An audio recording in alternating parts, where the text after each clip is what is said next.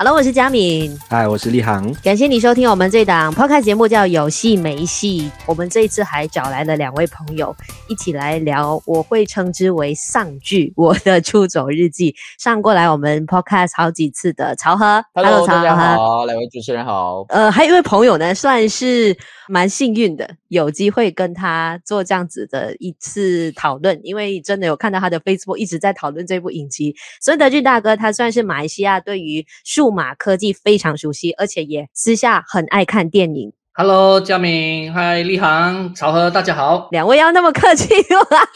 因为我们还真的是第一次合作做一些内容的节目，哎，你们私底下没有一起录过节目吗？没有，没有，我第一次就是高攀孙大哥，然后感觉好像跟曹和已经合作过的感觉，可能因为我们时常在演唱会遇到的原因，对不对？已经是两年多前了啦，已经没有演唱会那么久了。应该说我们都上过很多同样类型的节目吧。这个算是我们的荣幸，就是两位的第一次都给了我们有戏没戏。今晚这个东西其实是本来请孙大哥而已嘛，然后后来是孙大哥邀请我，所以我是有一点来开场的感觉。没有没有没有没有，主要是因为我刚好先跟德俊大哥通了电话，然后他一直在跟我介绍这部影集，那时候我还没有看啊，我一定要找你来聊这个影集，然后他就指明说哦，曹和一定要来，如果要我录的话，曹和一定要来，没有曹和我就不出现。他有直接说这一句，我就吓到，我就跟立航说你一。一定要叫曹和来，不然这一集录不了。这部影集是很吃频率的，产生共鸣的话，那你会很喜欢这部影集；产生不了的话，其实你就很难入戏，你会觉得这个节奏很慢，然后很丧，你很难投入进去这样子的情绪。故事呢，讲述的是乡下的三兄妹，然后他们日复一日的需要通勤三个小时来回首尔上班的生活。那因为经济的限制，让他们失去了可能社交啊。爱情啊，或者是他们的理想人生，所以他们努力想要去脱离这种很忙又很忙的上智的生活。具先生的出现呢，他们四个人才出现了彼此救赎的故事。这样子，如果你是从乡下，或者是说你是从外地去到城市生活的话，你会特别有共鸣啊。曹和已经 先举了自己一下，我是一个在霹雳州的一个小渔村，叫班达人米斯班台。立航的亲戚也是班代人，所以他对我的家乡会会非常了解。搬来吉隆坡大概有十七年吧左右，所以呃已经慢慢城市化了。但是我觉得他有一些台词，有一些对白还是打动我的，不能说全部了，因为我觉得说如果我早二十年看的话，就是我如果是在比较年轻的时候看这一部影集的话，我可能会有比较大的共鸣点。但是我现在经过了一些时间的淬炼之后，我自己。整个状态会比较已经定下了一些，心里好像定下了一些苗，所以我整个东西是比较不像剧中的状态那么茫然，就有点焦虑的。所以我我只能说，我对这部戏展现出来的氛围跟感受，我是有同理的。但是呃，其他方面呢，我就会抱着抽离去看它所有的剧情的铺陈。你为什么会想要抽离自己啊？抽离的原因是因为我过了这个阶段，所以我会觉得说，哎、嗯，你你知道吗？看影集或看电影，有时候是因为这个主人公的际遇跟你很像，所以你就完全会觉得、嗯、啊，这部戏写出了我的感受。我只能说，他营造的这个气氛，或者是他之前的一些对白，他的确有打动到我。譬如说，我觉得啦，嗯、老三他其中有对他其中有一句话，其实在前面几集就打动到我，就是他说以前一直以来都没有人理解他嘛，所以呢。他排解寂寞的方式就是他会幻想呃一个人，然后这个人是不存在的，但是这个人是非常理解他的。其实这个东西我听到的时候我是突然震惊的，因为我在差不多二十岁的时候有一次我在新加坡工作的时候，的确跟他的机遇一样，就是我那时候在我还记得在新加坡的地铁，每天那时候我在苹果的工厂工作，然后都是每天打大夜班，呃很茫然，就是在打工跟。继续升学的这个关卡一直在徘徊。当时我突然就在地铁一直望向这个一望无际的那个地铁，突然就想到哇，如果有人能了解我这个情况的话，我会觉得哇，我好像是被拥抱的感觉。而且我当时候真的来回几次之后，我真的幻想了一对天使。你们要不猜一下，在当时候的一个当红的年轻的艺人啊，一个香港，一个台湾，比较理解你那一年代。周慧敏。好，我直接讲好了啦。我也猜是周慧敏，我也猜是周慧敏。真的？不是不是，杨采妮。哦，杨采妮，杨采妮跟金城武，觉得他们就是一对天使。然后我会觉得说，我很多东西会想要跟他们诉说。所以这个剧里突然有这个对白的设计跟这个剧情的呼应的时候，我突然会觉得，哇，天呐，这个编剧竟然懂这种在寂寞最谷底的时候的一种产生的，不知道可以说是一个幻想还是怎么吗？反正他这个东西是打动到我的，所以那时候就变成我有我很有兴趣去看一下，到底这个编剧会把这个寂寞的底挖到多深。寂寞是一个非常抽象的东西。如何可以打动到看的人？就像我现在状态，我是觉得我自己已经脱离这个寂寞的状态很久了，但是我竟然还可以从他描绘的这个剧情中获得了一些共鸣，觉得这个剧本是蛮厉害的。刚刚朝和也说了嘛，他很想要去挖掘这个编剧可以怎么把忧郁的情绪挖得多深。那德俊大哥，你在看这部影集的时候，其实你是希望看到些什么？刚才很有趣，曹和讲到他尝试抽离自己。去看这部连续剧，哎，没有，我不是尝试抽离，啊、自动抽离啊，我是自动抽离，自动抽离。我听了有点自惭形秽，我很 into it，我就感觉自己好在里面的样子。我刚刚说的抽离，不是说我没有投入，而是说我会变成有冷眼旁观去看待他们的感觉。那那也不是说我我觉得很丧，我觉得很孤独，我觉得很世界末日，不是这回事啦。呃，如果你看这部戏，距离也好，下班也好，这些东西都是表面的包装。但这个表面的包装，很多时候引领我们进去一个更深层的想象和理解。从第一集开始，一直沿着下去，一集一集来看的话，你真的会发现，其实我们都在重复看着他们赶巴士上班。也也重复看着他们在办公室里面发生一些有趣或者无趣，或者他们自己也很难过的事情，然后下班喝酒疏解，然后又再花另外一个半小时搭车回到家里，哈，有时是巴士，有些时候是一起包车回去，这个重复性是一直在重复的。当然，这重复性里面其实可以跟很多观众产生一个大共鸣，很重要的共鸣就是，其实我们大家日子也是这样重复性的。在这个点上面，他就很轻易的、很巧妙，也很聪明的抓到了一个跟大家共鸣的一点，其实就是大家都是上班族，大家都重复着日复一日这样的生活，觉得日子每一天都一样。因为在整个循环的过程中的时候，嗯、我们的代入感哦，就像刚才曹哥说他抽离了，我就把自己代入进去，我就会感受，哎，这如果我是主角，我会怎么样？我刚刚上来吉隆坡的时候，也开始住比较蛮远的地方。嗯、说真的，要下到 PJ 和 KL 塞车啊，走过的那些时间啊，说真的，算到来真的是一天也是要一两个小时吧。所以我觉得表面的那一种共鸣是在那边，这是重点。但最重要的，我觉得还是朴海英在写这个剧情的时候，尤其是整部剧很多时候都是用对白来推进交代。主角在讲什么，或者主角的一些故事，或者剧情接下去要发生什么事情，然后再通过对白的时候，又再告诉你说，郭海英心里深处想告诉你的。我不觉得他是一个编剧家在这里啊，我觉得他像是一个小说家，他在写一本有影像的小说，嗯、呃，通过这本小说，让我们进入这个角色里面的一些反省、一些自省或各种不同的事情，并且角色得到了解脱，从而也让看剧的我们。得到了某一个程度上的解脱。我有稍微去看一下它的收视率，在一开始的时候是很低迷的。我自己在一开始的时候，嗯、其实我也很难投入这个剧，是因为上你很难去消化那么忧虑的一个情绪，加上那时候其实我也处于一个很负面的情绪，我很想要摆脱这种很负面的氛围，嗯、所以整个剧一开始，我我大概是到第五集的时候，我才能够投入进去，因为那时候我开始看到主角们在解放自己了。原本很灰暗的那个剧情开始，诶，有一点拨云见日的感觉。然后你对后面的剧情有所期待，我才真的能够投入进去。所以我很理解前面为什么他收视很低迷，是因为那个东西不是每个人都能够消化，它见仁见智。刚刚德俊大哥有说到一个重点，也是我今天很想要跟三位一起讨论的，尤其是立行。因为德俊大哥喜欢的是他对白的推进，嗯、我们经常在我们的 podcast 或者是我们之前的节目讨论当中，嗯、你都一直在强调说你很讨厌 用旁白，就是用过多的台词去带整个剧情的发展。但这部影集恰恰好就是这样子。那个可能是在一些电影上面或者是很商业性的东西上面，他们大家是用对白去解释整个剧情，但这部剧我觉得妙的地方是它的对白。不只是推进剧情，它跟这个人物跟我们是贴近的。其实我看的时候，嗯、我老实说，我第一集、第二集我就已经入戏，我觉得这个节奏是舒服的，因为我觉得这个是每一个人观影的习惯不一样，不能强求说，可能有些人觉得他下班之后想看一些比较娱乐性的，就是爽剧、爽片，觉得看这部剧就是我的休息啊。整部剧最喜欢看的就是美珍跟具先生两个人对望，然后没有讲话。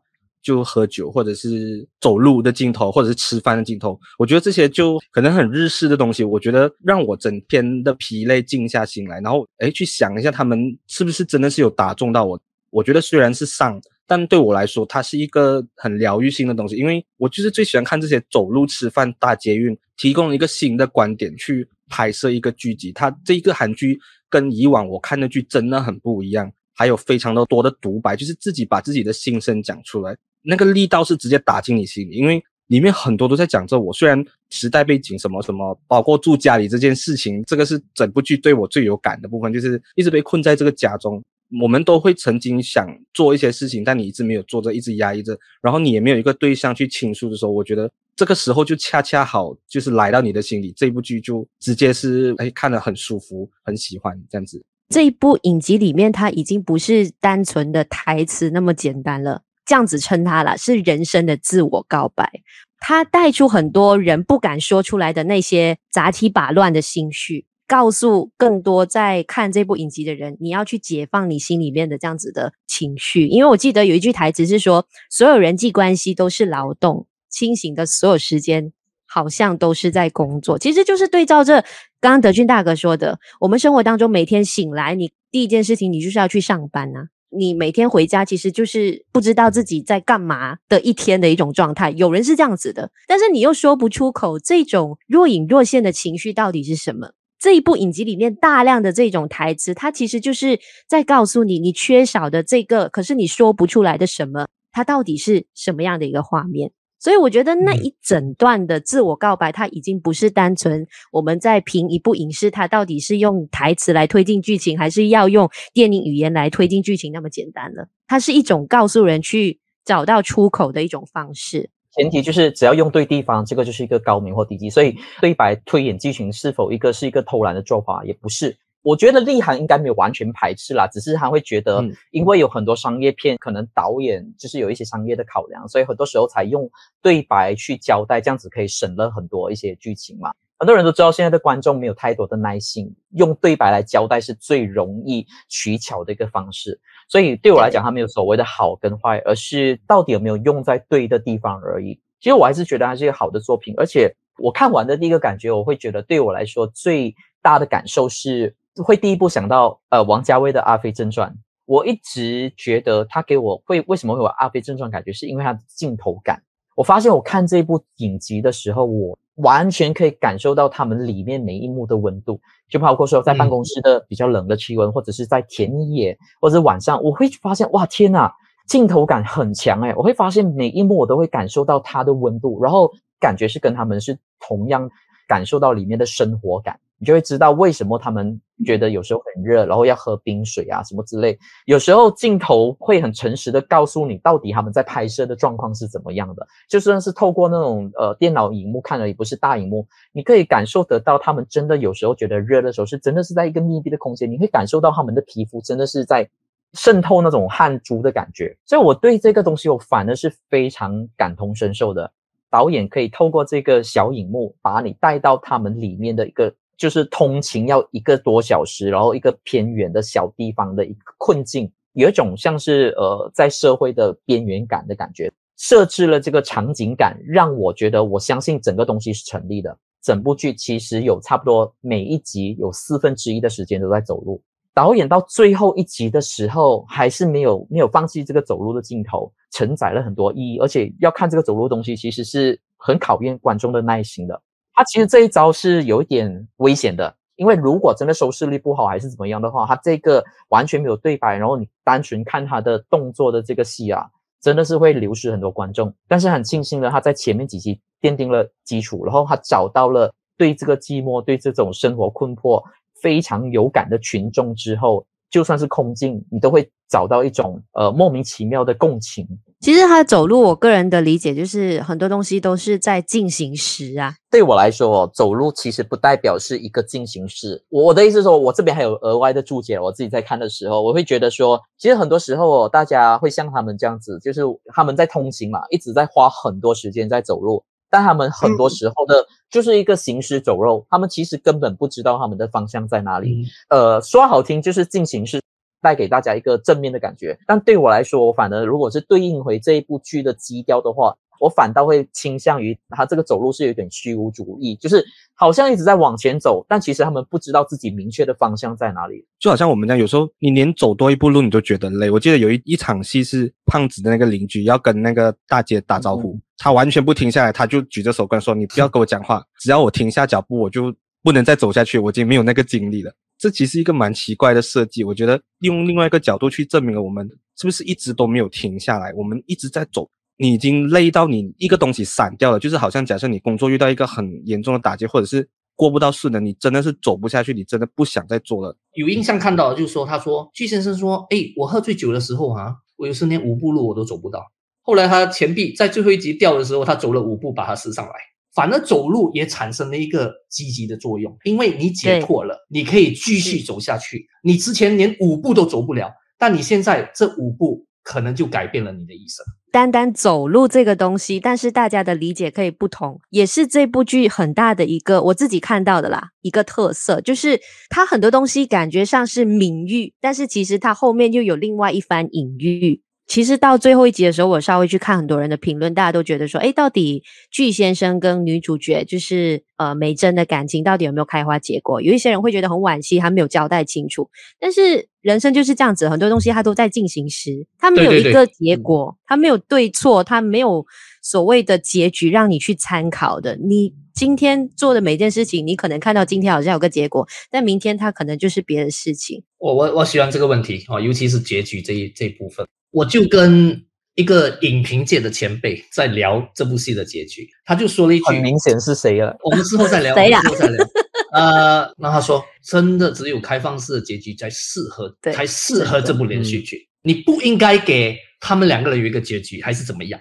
佳敏刚才讲了一个重点，就是很多时候东西还是在持续性的进行着的。从一开场，我们看他吃饭、走路、上班、下班，难道十六集之后就结束了吗？其实不尽然，是哦，它是持续性的进行着，它是一直在进行着。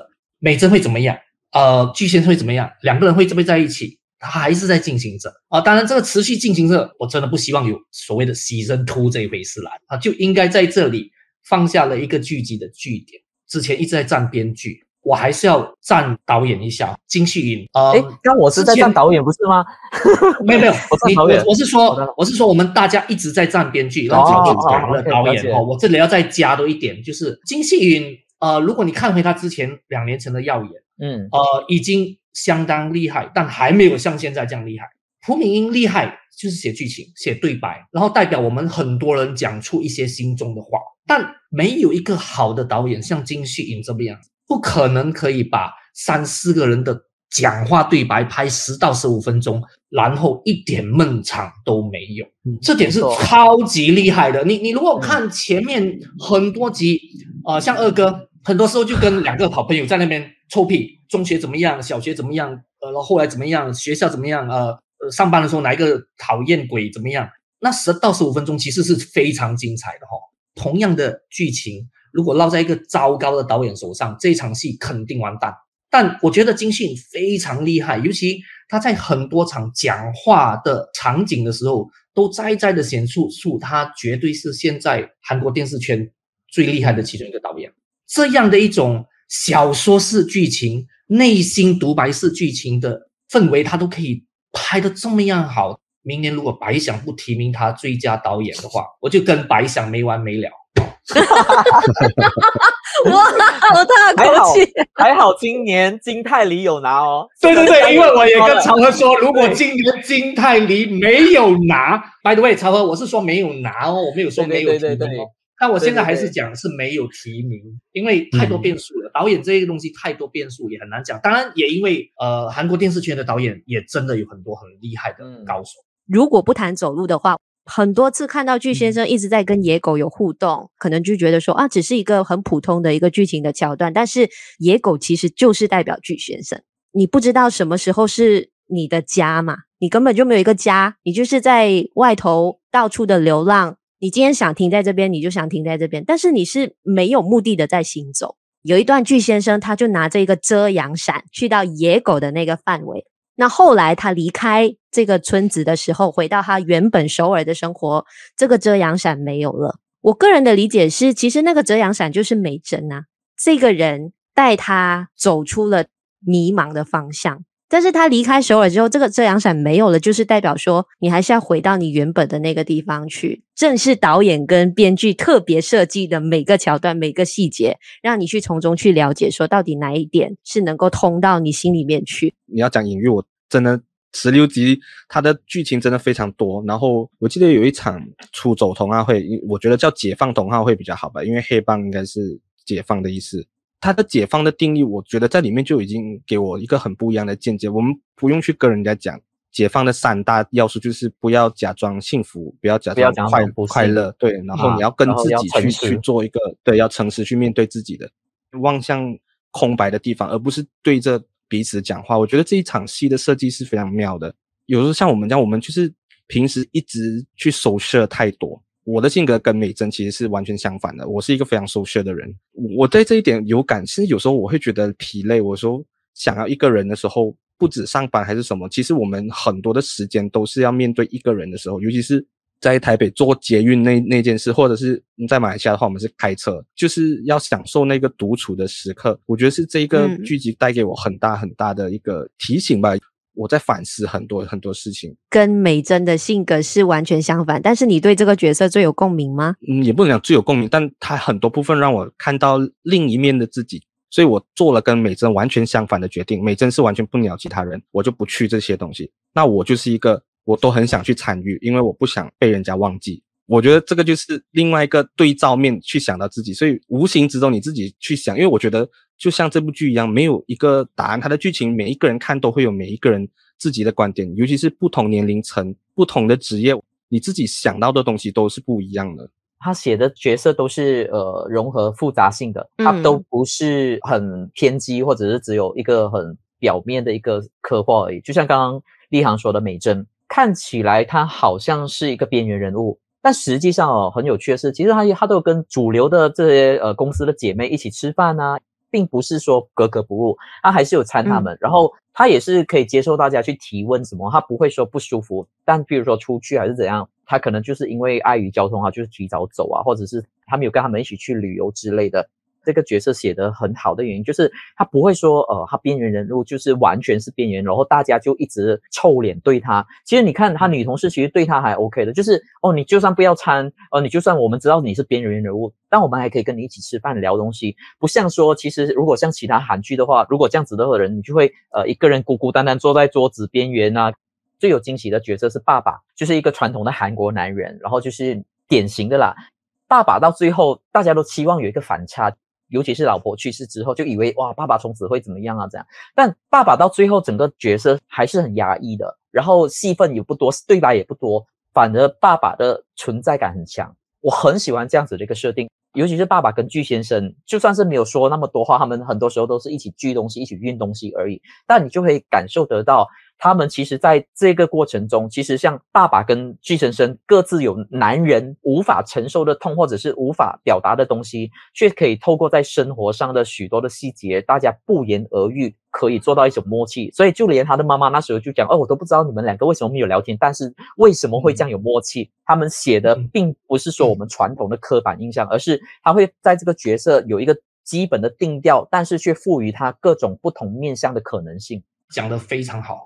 今天我们为什么大家在场的人都这么喜欢这部剧？就是他角色被赋予了非常多面的复杂性，而这个复杂性本身并不是有冲突的。这个复杂性本身彰显了今天我们作为人这个个体，其实在很多时候都展现不同的多面性。是，所以今天我们可以看出走而得到共鸣，就在于我们知道什么情况下我们可以融入。我们什么情况下我们需要独处？在戏里面的角色都在做这种不同的选择。美珍和他同事之间的那种关系，融合之间又不融合，并且他们去旅行又不找他，但是他们还是可以继续吃饭。等等诸如此类的所有细节的表现，这不是很多人都在 office 里面遇到的朋友咩？Right？我我觉得这种人物的复杂的多变性，尤其在朴海英写的时候，他彰显出的那种真实感，厉害，就是厉害。与其要说这些角色是有复杂性的，其实更加写实于现实当中每个人不同的面相。感触很深，在这一块，我是双子座，就双面人，独特、嗯，不能这么说，就是啊，多面相，然后有一点精神分裂的。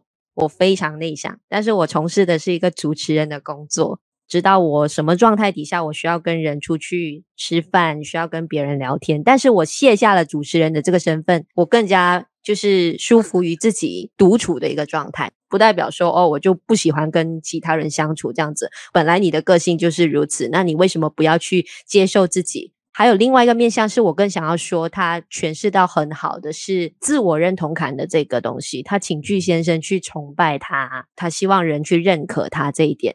其实内向的人很多都会有这样子的一种困境。那什么时候我是做得好，什么时候我做得不好？我相信很多人为什么对于美珍这个角色有那么大的一个共情跟共鸣点，是在这一块诠释得很好。我记得我上一次看她的作品是《太阳的后裔》，那时候其实就得到了白想艺术大赏的人气女演员，我特别记得。那这一次的演技，我觉得其实刚刚好的。金智媛她真的有把那种内向的那一面啊，都有诠释得很到位。打从心里会心疼这个角色，我觉得做到这一点就已经是加分的了。呃，如果以演员来讲的话啦，我自己还是喜欢金智媛，因为李明基跟李一这个角色，我有时候啦 看得很烦，太浮夸是吗？对，他也一直在放，一直没有得收，你知道吗？尤其是李明基有一点像李生基，他其实有一点像低配版的李生基。然后，所以呢.他其实是要演的很讨厌，可以很讨厌。讨喜的话，我会觉得他其实有讨喜的成分，但只是呃拿捏到这个角色的焦虑跟比较不安的部分，那个内敛内敛感跟或者是呈现出来的让人家有共鸣的感觉，我这个是保留的。相反的，金智媛我是有点意外的，嗯、因为金智媛从来没有试过这样子的角色，而且是你他一直都是外向或者是开朗，因为他是一出来的时候，大家会觉得他像那个金泰熙嘛。就是 Rain 的老婆，觉得他们样子像吗？还是怎么样？像像像哦，像 OK 金泰熙。我记得那时候在《太阳的后裔》的时候，我一看我就觉得哇，真的好像金泰熙哦。金智媛，我觉得他这一次收的很好，而且我没有想到他可以内敛成这样子，因为我看他之前所有东西哦都是比较外向的，嗯、所以他这对他真的让我惊喜了。而且沉默是否就是没有层次感，或者走路就只是走路而已嘛？但你可以发现说，他其实每一次的情绪他都有到位的。所以这个角色很难拿捏，因为一拿捏不好就是很枯燥、很闷呐、啊。就在同一个时段，你要维持同样的表演，但是他可以让我看下去。他跟这个孙喜九，因为孙喜九，我其实我没有想到他会这么有魅力，因为我有看那特别有对，因为我看他的 DP 追击令啊，那个就还好。然后，但是我觉得啊，但这一部完全你会发现他身上的味道啊，什么，他会透过荧幕来让你渗透感受到这个就是一个很落魄，然后满身酒味的人。但是那个 Survivor 六十天，大概应该已经可以知道他会爆发了。嗯，在那一部里面已经充满魅力了。嗯，但是 DP 没有，哦、因为 DP 他还是配角，在一个小配角。嗯呀，因为我反而对他比较印象深刻的是在 Netflix 的美剧《超感八人组》，他跟裴斗娜是有对手戏的。嗯、我差不多快忘记了，嗯、但突然间看到他的脸之后，我会想想起那一部。在这一部没有想到他，因为他真的是一直都在演配角吧。姐姐就是李一，可能某些场景会比较浮夸一点。我其实倒觉得这个角色对我来说是讨喜和她的浮夸是我能够接受的范围以内。我特别记得有一场是她跟那个男朋友在吃完饭之后要回家，然后那个男朋友一直就是叫她上他的车，他的那个眼神跟他吞口水的细节都做得很出色。我个人是觉得说好笑的。就是是有喜感的，我不觉得那个是浮夸，即便那个镜头已经是那么 close up 的 shot。姐姐哦，嗯、只要是跟外人哦有这种关系、有这种互动的话，还是好看的。但姐姐只要沦为自己在一人叨叨自语一直在说的话时候，我就会发现我会有不耐烦了。不至于到烦，但可能就是一直 complain，一直喋喋不休这样子。呃，可是有些女性就是这样的。呃，所以你终于知道男性男性的心态是怎样了吧？就是哎，我明白你，但是不要再 complain 了，不要在那边靠北靠步了。我说心里会这样子讲，表演是 OK，不会让你讨厌，因为他再多一点就会觉得很做作，就是每天讲一堆，然后又不去行动，又沦为抱怨这种比较单纯刻板化的角色。反正我觉得二哥是我我蛮喜欢那个角色，诶，他真是很多话，可能我觉得就是部分自己跟他很像。我我觉得他是一个很有自知之明的人，会去 complain 人家他的同事很烦啊什么什么，但是他又知道自己其实是有部分沦为这样子的，他会跟他的呃好兄弟讲话的时候，他会讲，诶，我会不会变成那个什么多语症的人？是很有智慧的人，我觉得他知道他要什么，但是就是这个人的性格就一直跨不去出去那一步，所以我觉得他在这个角色的饰演当中，我觉得是有一些部分是跟我相似，所以我会觉得打中。他们这四位，尤其在《出走》这部剧对他们四位的演艺生涯，我都觉得会是一个非常重要的一个转捩点。呃，你你说李一也好哈，我们看了这么多韩剧，他就可能是呃某男主的老婆啊。这部剧的话，呃，他真的就就亮了起来。角色是烦的，但我觉得李一在演的真的是好的，嗯、不一定会拿，但应该也会有机会提名最佳女配角。金智媛刚才讲了，大家都喜欢那种沉默和那一种好像要。爆发，但你不知道会不会爆发的那一种爆发力，就好像全部人在讲的时候，他可能就翻台的那种感觉，他就可以让你感觉到他要翻台了，但他还是忍着不翻台的那一种爆发力。我觉得经纪人在这方面超厉害的掌握了这样的一个力量。李明基反而我在看这部剧的时候是我的一个意外，因为我之前。呃，家人在看一些他的戏的时候，我我路人甲经过，我就看啊，这什么来的？呃，这怎么可以？You know，就觉得他都是演一些沉默的角色，或者演一些比较木独的角色。当他进入这个角色的时候，我觉得他也是在有点要反转自己传统上给人家的一些硬性规定的一些想法的一个表演。哦，尤其他的整个独白，他的那种自觉性，他的那种讲了别人再讲回自己的那种调侃，深挖自己，然后把自己。挖掘出来到极尽之丑陋，尤其是十到十五分钟的不断的独白。说真的，你没注意到，他是四个里面可能最多对白的，嗯、跟他以前演的角色有些很少对白的，是很大的不同的。但我觉得在个人的表演的突破上，呃，李明基真的这部戏对他来说应该也很重要。那。凭着我们四个其实都觉得这一部影集还不错，甚至有人会觉得是很好的一部影集，这样子的一个角度去讨论的话，是不是真的有一些空间是可以再加强的？我觉得相比我的大叔了，因为这样子来对比蛮容易，同一个编剧嘛，蛮容易去比对的。因为我的大叔的那个可能，我觉得 maybe 戏剧性还有那个人格，因为他的人物。是很多，但他的主角主线还是在两个人。但这一部剧可能他的比较群像剧，嗯、所以每一个人都会被分配掉一些东西，所以我觉得可能他的集中性不够高。这个不是他的错，也不是编剧的错，只是。